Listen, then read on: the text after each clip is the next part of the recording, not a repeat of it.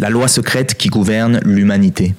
Savez-vous expliquer pourquoi une personne obtient visiblement les faveurs des autres et pas une autre? Pourquoi certaines personnes sont dans des positions de leader et d'autres de suiveurs Pourquoi certaines personnes sont plus attirantes sexuellement que d'autres Pourquoi les hommes semblent désirer certains types de femmes Pourquoi les femmes semblent désirer certains types d'hommes Pourquoi certaines personnes deviennent riches et d'autres non Pourquoi certains n'arrivent pas à se faire des amis alors que d'autres y arrivent facilement Pourquoi existe-t-il une telle différence entre ces personnes Voilà, la loi secrète qui gouverne l'humanité. Je crois que nous méritons tous une vie épanouissante et réussie. Nous faisons tous de notre mieux et pourtant, parfois nous restons bloqués dans nos vies pour la simple raison que nous ne savons pas comment vivre autrement.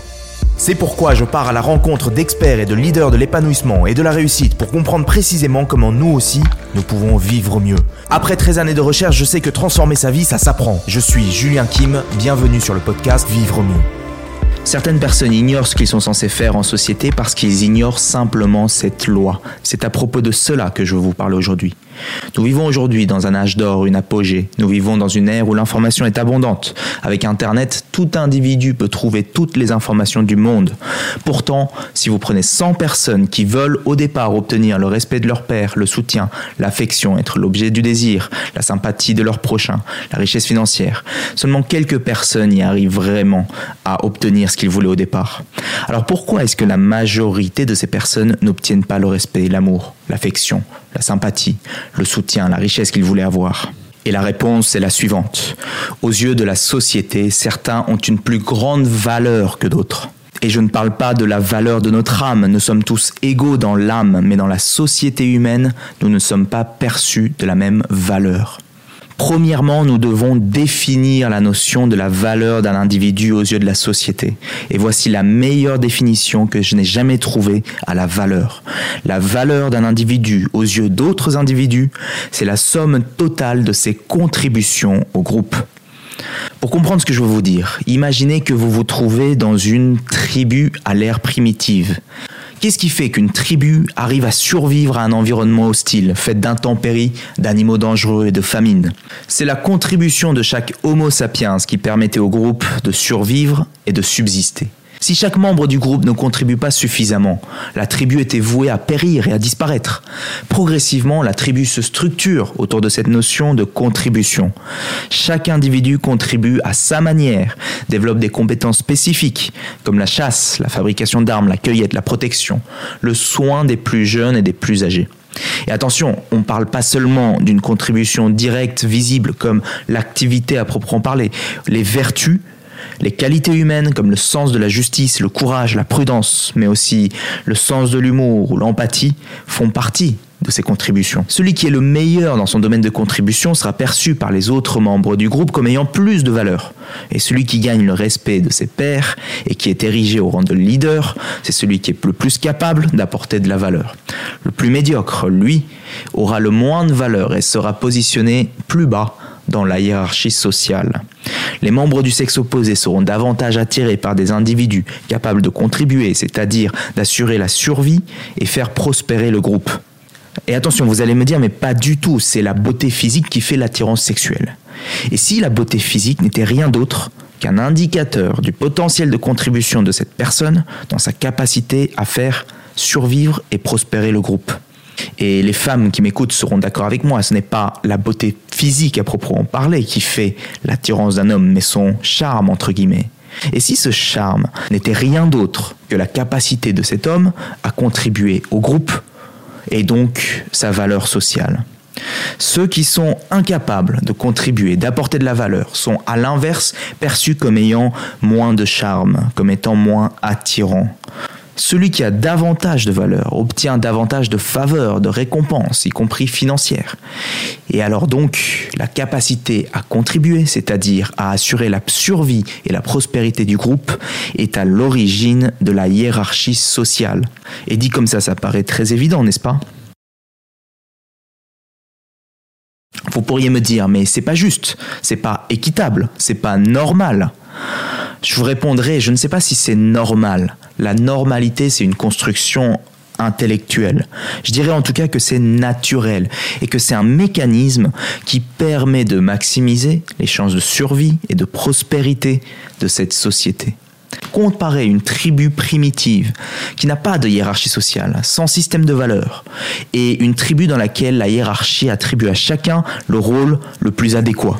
Face à une même situation dangereuse, c'est la tribu qui dispose de la hiérarchie sociale qui va être avantagée pour survivre et prospérer. Vous ne pensez pas? La hiérarchie sociale, c'est donc un mécanisme qui permet de favoriser la survie et la prospérité du groupe. Je vais maintenant vous demander d'imaginer quelque chose d'autre qui peut vous paraître un peu déroutant, mais qui va peut-être complètement changer votre façon de voir le monde. Est-ce que vous êtes prêt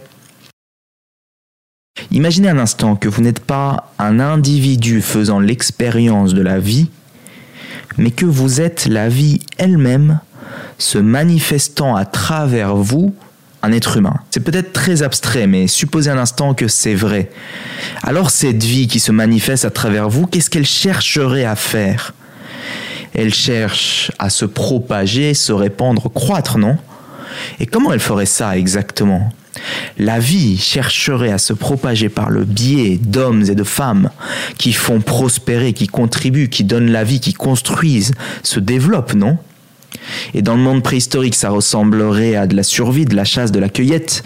Dans le monde humain moderne et contemporain, ça ressemblerait plutôt à des projets, à de la créativité, de l'innovation, de l'expression de soi, à répandre de l'amour et à l'exercice de métier. Supposons que ce postulat de départ est vrai, que la vie se manifeste à travers les êtres humains et que les hommes et les femmes sont animés consciemment ou inconsciemment par la volonté fondamentale de faire prospérer la vie alors les individus vont accorder davantage de valeur à ceux qui le font avec la plus grande intensité, à ceux qui contribuent le mieux, non?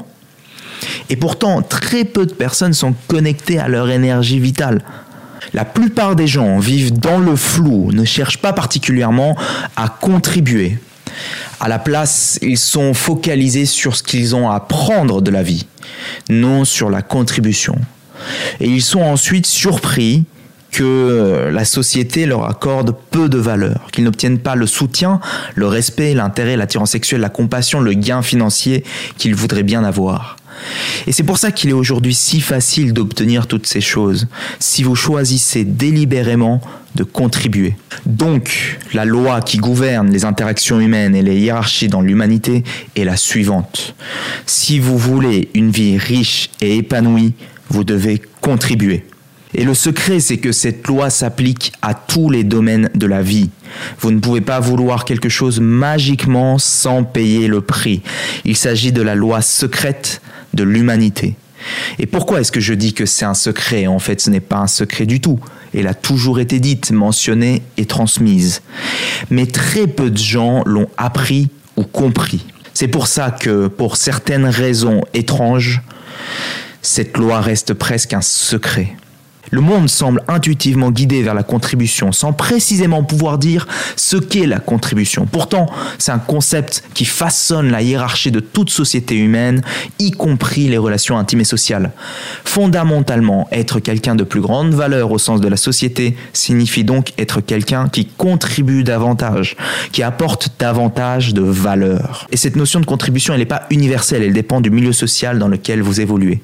Si la société dans laquelle vous êtes accorde culturellement davantage de valeur à la chasse plutôt qu'à la cueillette, c'est le meilleur chasseur qui sera érigé au plus haut de la hiérarchie. Et cette notion de contribution, elle est profondément imbriquée dans notre culture, dans notre société, dans notre nature. C'est la loi qui gouverne l'humanité. Dans la société moderne, trop souvent, on a oublié que la contribution faisait partie intégrante de notre condition de vie. Nous sommes des êtres de contribution et c'est dans la contribution que nous trouvons probablement une grande part de notre bonheur et de notre épanouissement. La plupart du temps, l'homme a besoin de vivre en communauté, de ressentir de la compassion, de l'amour, de partager et de contribuer pour que ses désirs les plus profonds soient comblés. Alors la question est la suivante. Comment voulez-vous contribuer? Qu'est-ce qui pour vous vaut la peine d'être vécu? Prenez une responsabilité qui mérite que vous y consacriez votre vie. C'est souvent ça qui vous permet de vous connecter à l'essence de la vie qui se trouve en vous et de donner un sens à votre vie. Aussi petits que nous sommes, aussi fragiles que nous sommes, pourquoi mériterions-nous le respect, l'affection, l'attirance, la richesse, l'amour? Pourquoi avons-nous de la valeur? C'est dans notre capacité à contribuer. Et quand je dis contribution, je ne parle pas seulement d'un métier ou d'une activité. Apporter de la valeur, c'est aussi dans notre vie personnelle, avec nos amis, dans notre famille. C'est susciter des émotions agréables, soutenir, aimer, écouter. Et trop souvent, les jeunes hommes et femmes sont centrés aujourd'hui non pas sur ce qu'ils ont à donner, mais sur ce qu'ils ont à prendre. Ils refusent de porter le poids de la contribution, parfois au nom d'une vision hédoniste de la vie. Régulièrement, j'entends des gens me dire ⁇ je préfère simplement vivre dans l'instant présent ⁇ Et c'est pourtant un pari bien risqué. Vous profitez de l'instant présent, vous vous faites plaisir, vous accueillez la vie telle qu'elle vous vient, mais au fond de vous, vous ne savez pas ce que vous voulez, ce qui vous fait vibrer, comment se connecter à l'énergie de la vie qui est en vous. Vous risquez de ressentir un vide, le sentiment que vous n'avez rien à faire qui vaille la peine d'être vécu. Et d'ailleurs, vous peinez à obtenir toutes ces choses que vous voulez, dont on a parlé plus tôt. Plutôt que de vous focaliser sur ce que vous voulez prendre à la société, c'est-à-dire obtenir de la richesse financière, le respect des autres, leur affection, euh, être attirant, euh, avoir leur soutien, leur validation, concentrez-vous plutôt sur ce que vous avez à donner. Et alors, en conséquence, ces choses viendront à vous. De cette manière-là, la richesse financière ne devient rien d'autre que la matérialisation moderne de votre capacité à contribuer. Si vous voulez devenir riche, contribuez. Le meilleur moyen d'accumuler de la richesse financière devient alors trouver un projet de vie qui contribue largement au développement de la société ou des morceaux de cette société, des, groupes d'individus qui se trouvent dans la société. Qu'avez-vous à apporter?